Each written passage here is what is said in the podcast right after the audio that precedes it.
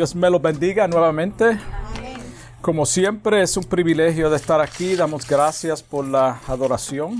Amén. Gloria a Jesús. So vamos rápidamente a entrar en el mensaje de esta mañana que se encuentra en el libro de Génesis. El libro de Génesis, el primer libro de la Biblia, capítulo 1, capítulo 1, versículo 26 y 27. Génesis capítulo 1, versículo 26 y 27 dice, o lee de la siguiente manera. Entonces dijo Dios, hagamos al hombre a nuestra imagen, conforme a nuestra semejanza, y señoré en los peces del mar, en las aves de los cielos, en las bestias, en toda la tierra, y en todo animal que se arrastra sobre la tierra. Y creó Dios al hombre a su imagen, a imagen de Dios lo creó, varón y hembra los creó. Gloria Jesús. Y el título de este mensaje es A su imagen y semejanza. A su imagen y semejanza. Desde que somos pequeños o niños, se nos ha enseñado a poner énfasis en nuestra apariencia y tener cierto estatus en la sociedad y ante los demás de que somos pequeños. Esto lo hacemos de distintas maneras. Por ejemplo, muchas personas tratan de parecerse a los artistas. ¿En qué forma? ¿Cómo actúan? La forma que visten, las gafas que se ponen, los peinados, las muecas que hacen en las fotos, los cuales no son originales, no son de ellos, son de un artista que posó de esa forma, por lo tanto ahora todo el mundo que quiere tener esa imagen o aparentarse como esa persona, pues posan como la persona, como el artista. Algunos pretenden que tienen mucho dinero. Se compran ropas caras, carros lujosos, casas grandes, aunque no las puedan pagar. Ellos en ese momento o en el momento no piensan el daño financiero que se están haciendo. Lo más importante para ellos en ese momento es tener una apariencia ficticia en la sociedad. Una apariencia ficticia en la sociedad.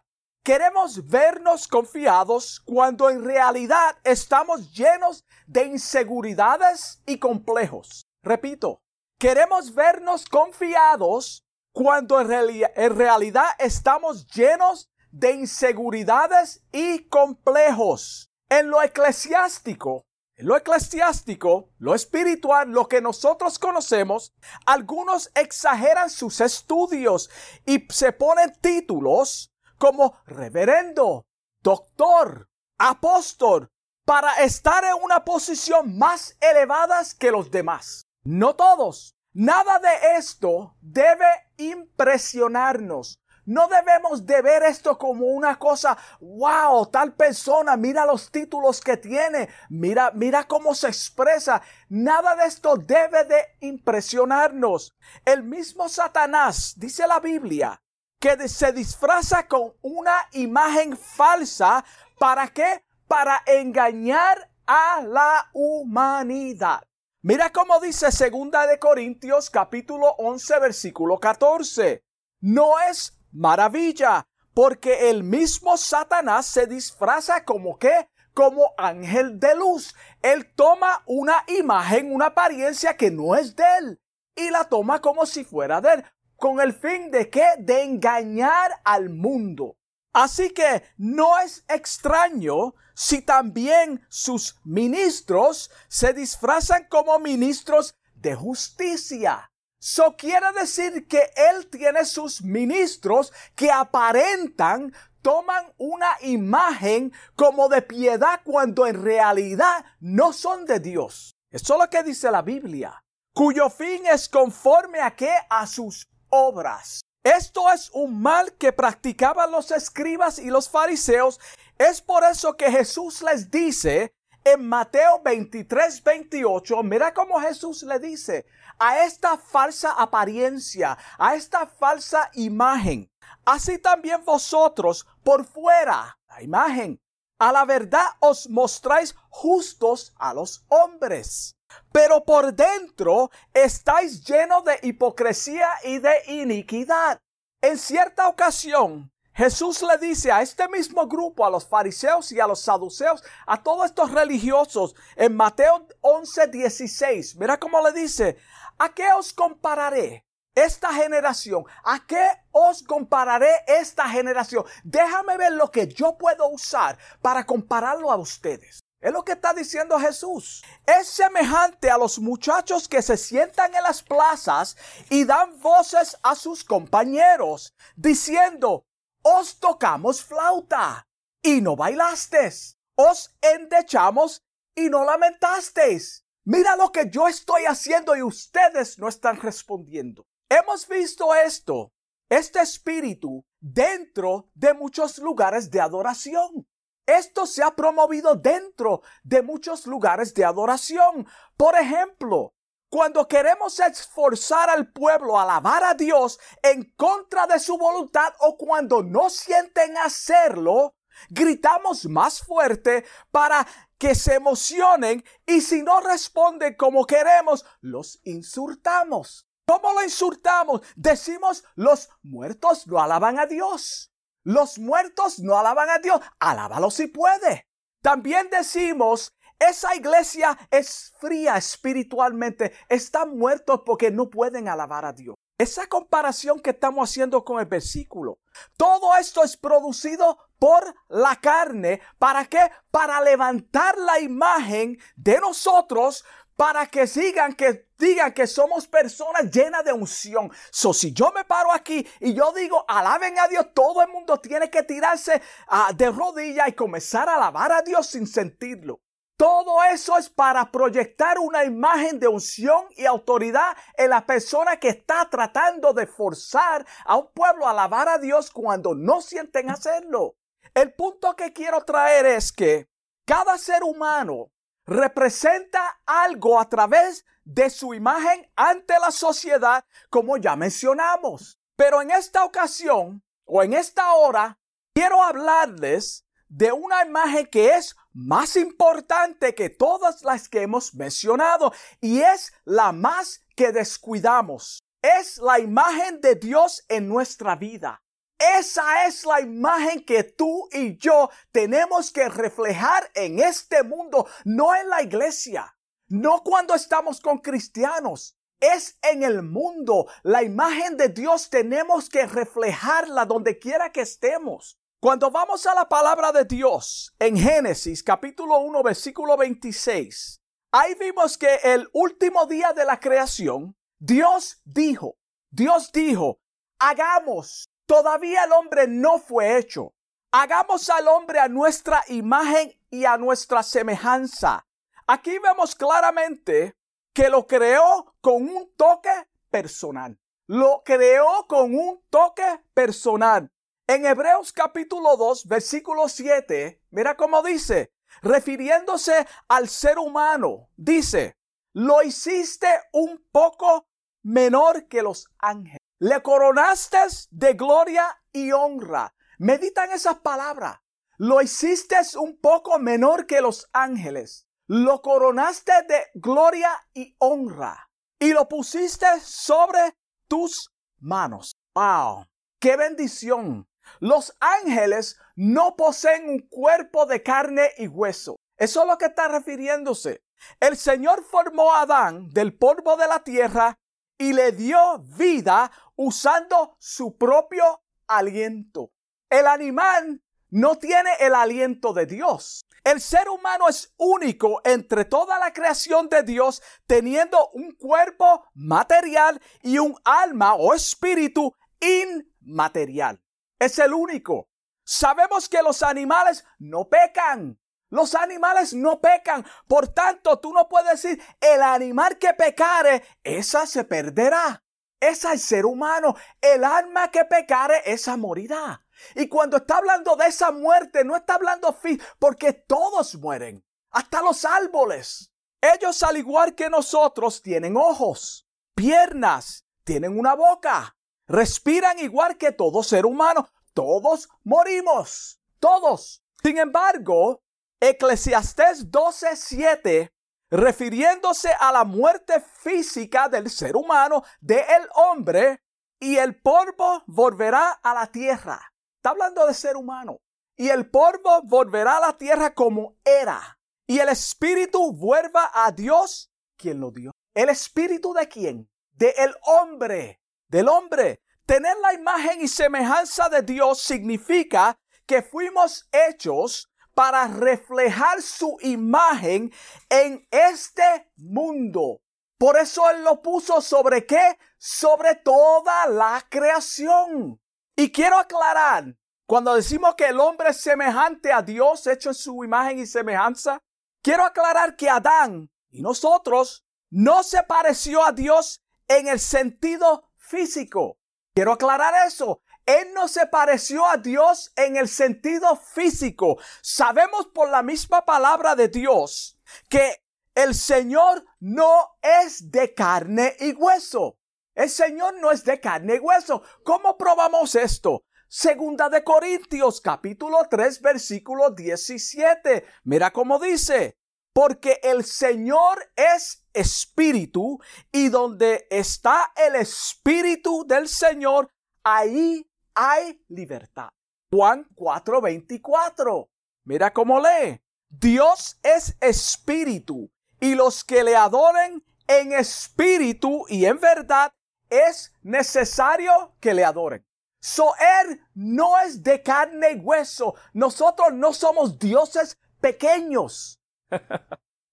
Gloria a Dios. El Hijo de Dios sí tomó forma de hombre. Sí, él tomó forma de hombre. En Filipenses capítulo 2, versículo 7 dice que se despojó. Él se despojó a sí mismo, tomando forma de siervo y hecho semejante a los hombres. ¿Hecho qué?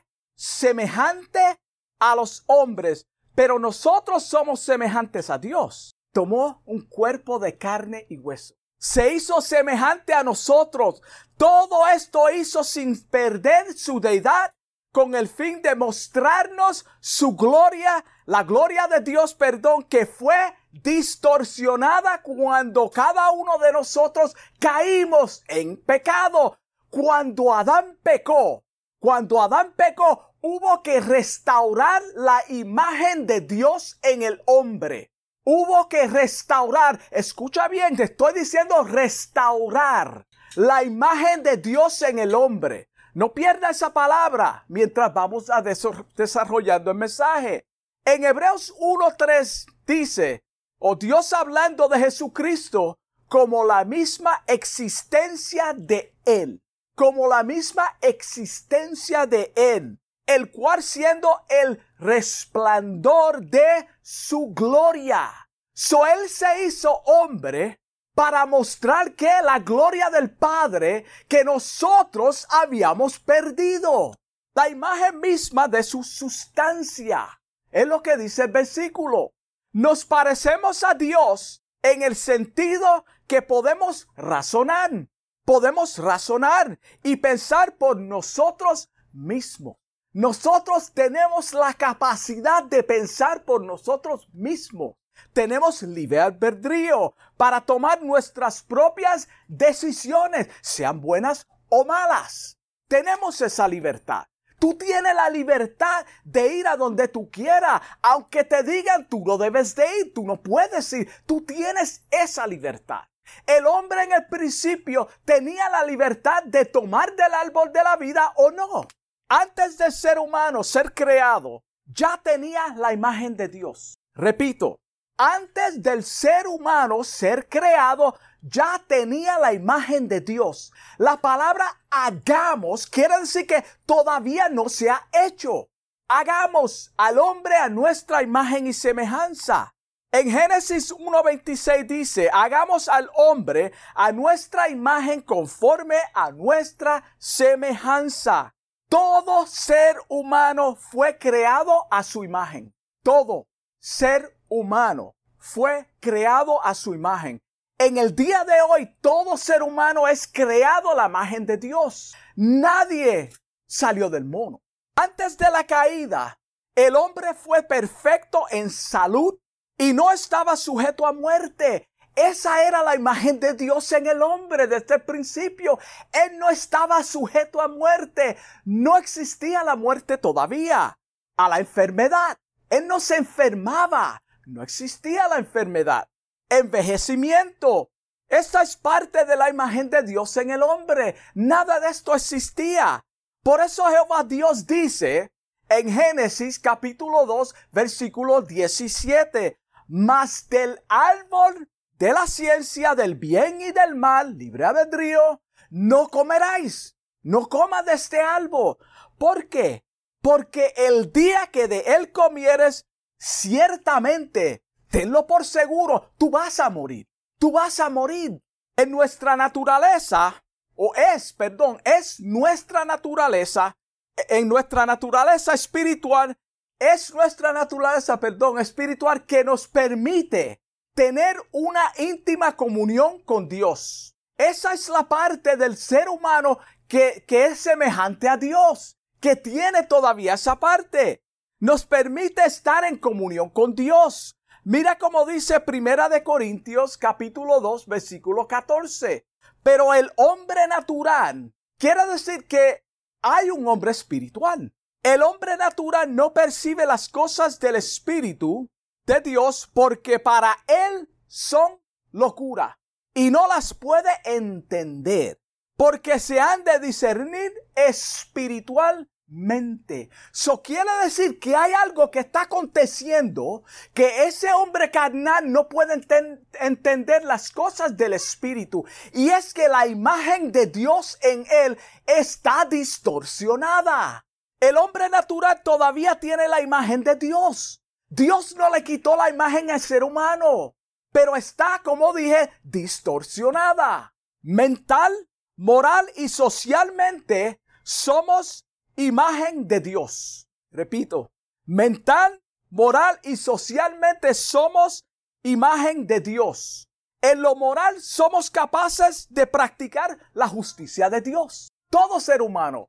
Por eso las personas dicen, yo soy bueno, yo hago bien, esa es la imagen que Dios puso en el hombre de hacer el bien. Hay personas que hacen el bien aunque no sean renovados. Hay personas que hacen el bien que no son renovados. Pero en el caso del nacido de nuevo, mira cómo dice Colosenses 3.9. En el caso del nacido de nuevo, el hombre que ahora entiende y la imagen de Dios se le ha sido restaurada. No reformada porque esa palabra no existe en la Biblia. No mentáis los unos a los otros. Esta es la parte de, Dios en el ser humano. No mentáis los unos a los otros, habiéndoos despojado del viejo hombre con sus hechos y revestidos del nuevo, el cual conforme a qué? A la imagen del que lo creó se va hasta el conocimiento pleno.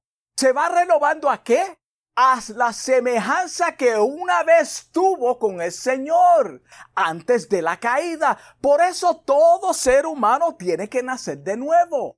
Cuando Benjamin Franklin inició el descubrimiento de la electricidad, cuando los pintores pintan un cuadro que sale de su mente, un cuadro hermoso es evidencia que fuimos creados a la imagen de Dios.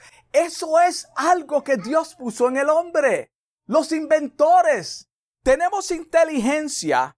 Lo vemos cuando Adán nombró a todos los animales. Dios le dio esa capacidad a través de su imagen. ¿Para qué?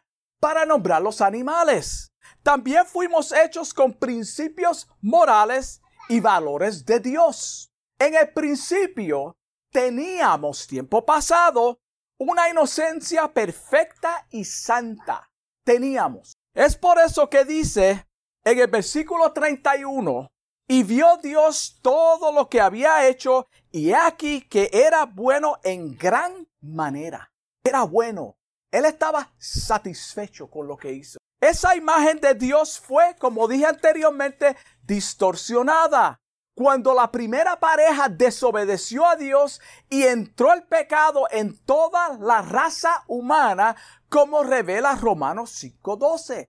Ahí claramente tú ves cómo sucedió todo. Todos pecamos. Ya el ser creado no se parecía a su creador, a su creador, ya no se parecía a su creador. Tiene la imagen, pero ya no se parecía a su creador y lo vemos en el primer asesinato y en toda la inmundicia que continuó y continúa hasta el día de hoy. Cuando el hombre dejó de parecerse a Dios, comenzó todo esto. Génesis 6.5 dice, y vio Jehová que la maldad de los hombres era mucha en la tierra y que todo designio de los pensamientos del corazón de ellos era de continuo solamente a qué? Al mal. El hombre más sabio que ha existido en toda la historia, no estamos hablando de Jesucristo, estamos hablando de hombre, hombre que nació de mujer y, hombre, en la tierra, en Eclesiastés 17, 29 dice, cuál fue Salomón, he aquí solamente esto he hallado, que Dios hizo al hombre recto. Dios lo hizo qué?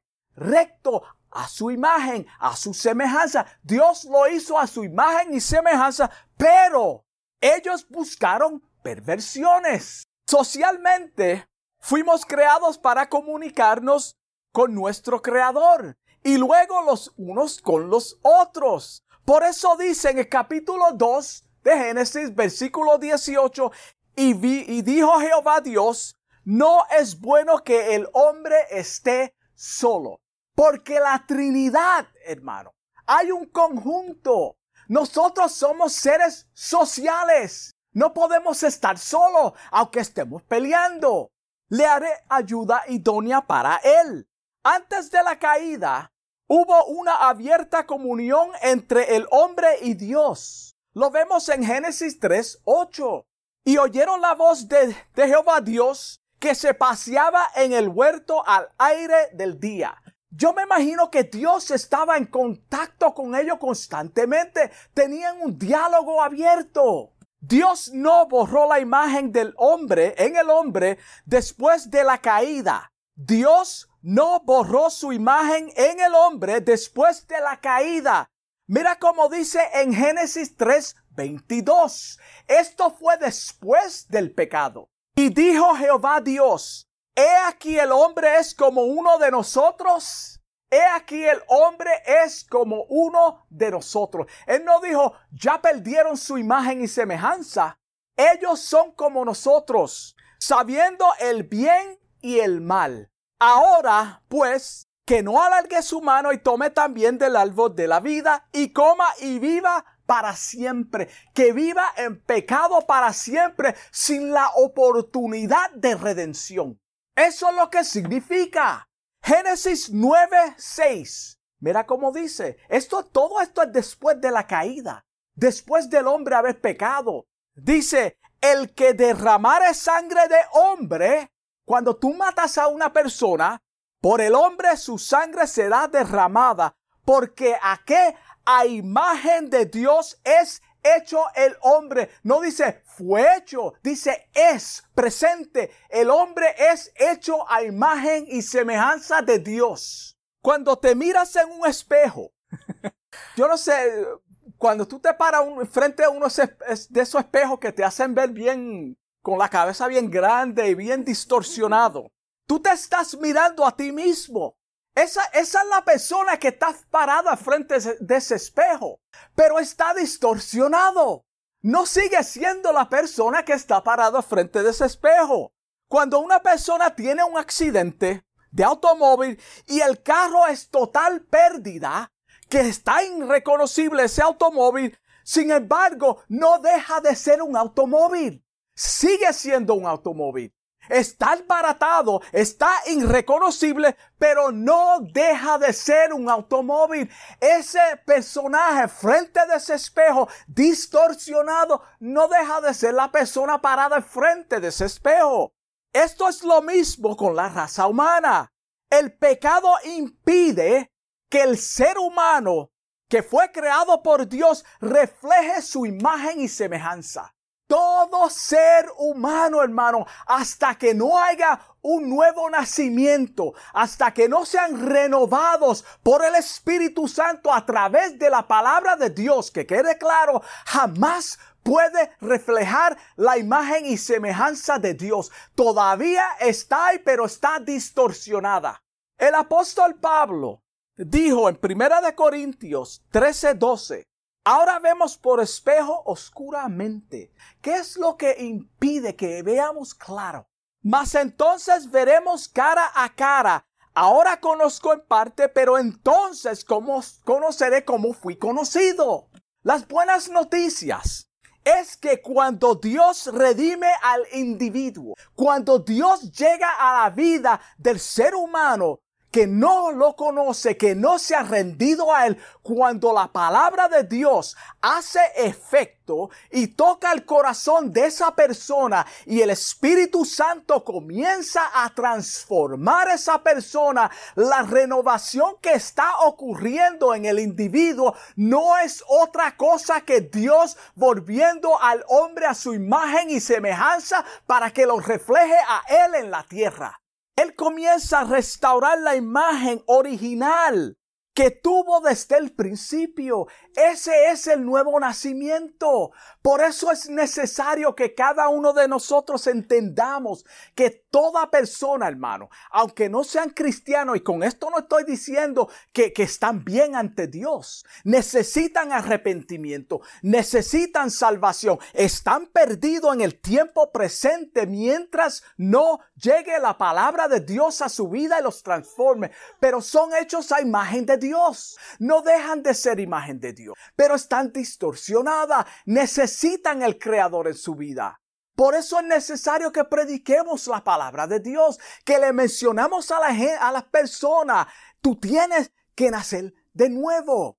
Tú tienes que volver a esa semejanza que, se, que está distorsionada en tu vida. Y no es por ti mismo, porque tú no puedes, jamás tú puedes. Tú no puedes dejar el pecado si tú, tú estás en pecado. Es imposible para una persona por sus propias cuentas deje de hacer las cosas malas por su cuenta, a menos que el Espíritu Santo transforme esa persona. Es a través de la palabra de Dios y el Espíritu Santo cuando Dios imparte nuevamente su imagen y semejanza para que sea reflejada. No es que no está ahí, es para que sea reflejada, para que lo representemos a Él. Por eso la palabra dice que nos vamos renovando hasta que lleguemos a, lleguemos a la plenitud de Él, que nos parezcamos a Él.